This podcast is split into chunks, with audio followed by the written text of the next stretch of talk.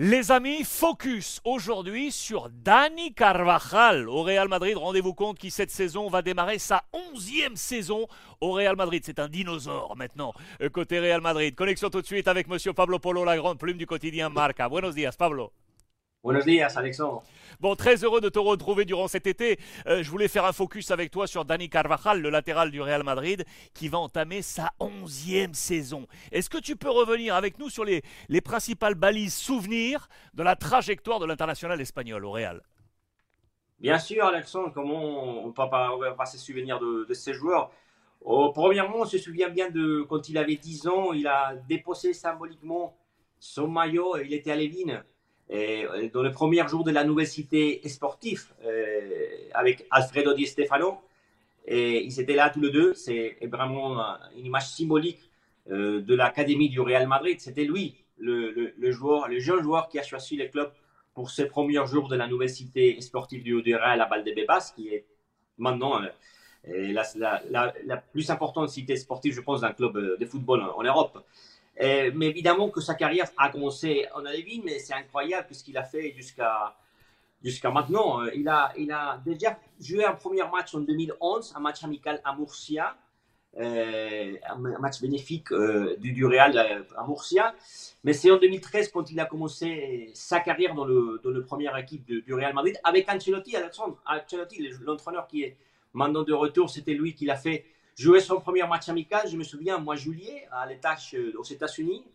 Et après aussi, le premier match officiel euh, au mois d'août 2013, ça fait déjà euh, des, 10 ans, le premier match de Liga face à Betis à Bernabeu. Alors, 10 ans au Real Madrid, c'est vrai qu'il il a eu l'année après à Leverkusen, mais ça suffit un an pour constater que c'était le latéral gauche du Real Madrid.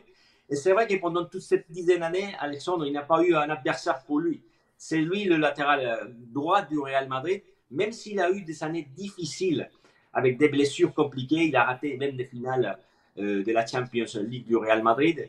Ni Danilo, le Brésilien, tu te souviens qu'il est venu au Real Madrid, ni Odiro-Sola, je pense les deux joueurs qui ont venu un peu essayer de, de, prendre la place.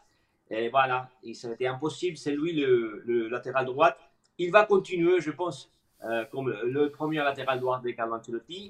Et 10 ans, c'est sa onzième euh, saison. Évidemment, c'est cette saison qui commence, ça sert à la onzième. Et c'est évident que c'est un joueur euh, qui peut faire histoire au Real Madrid. Alexandre, regardez bien, avec Luka Modric, Kroos, euh, c'est un joueur qui peut égaliser Paco Gento avec six coupes d'Europe. C'est quelque chose d'incroyable.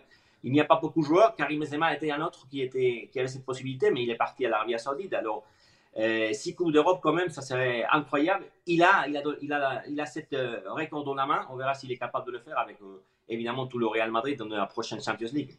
22 trophées, près de 400 matchs officiels, il en a 375. Et effectivement, tu rappelais, euh, j'aime bien que tu rappelles ces, ces, histoires, et notamment euh, la première pierre de, de Valdebebas avec euh, Di Stefano. On, a vu cette vidéo avec cette petite mèche blonde, c'était lui là qui, était là sur cette image. c'est.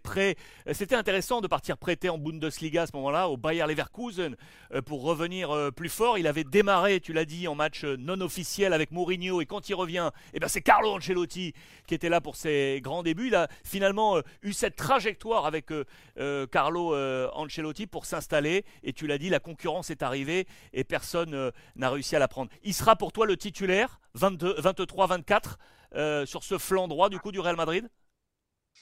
Oui, Alexandre, parce que je ne vois pas un joueur capable de, le, prendre la place. Et je pense que ce n'est pas la volonté de, de Real Madrid non plus on voit que normalement, c'est Lucas Vasquez qui est l'option s'il n'est pas, s'il n'est pas prêt. Euh, je pense que c'est la volonté encore du Real. Et le Real ne veut pas, évidemment, euh, euh, prendre évidemment un, adversaire compliqué pour, pour Carvajal parce que voilà qu'il aime bien le Real avoir un, joueur capable de le remplacer. Les choix, c'est Lucas Vasquez.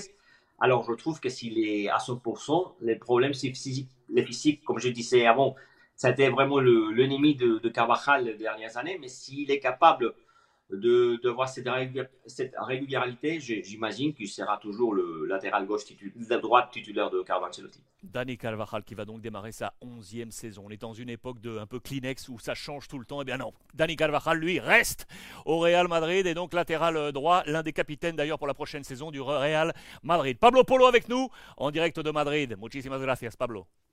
Gracias, à demain. Ciao.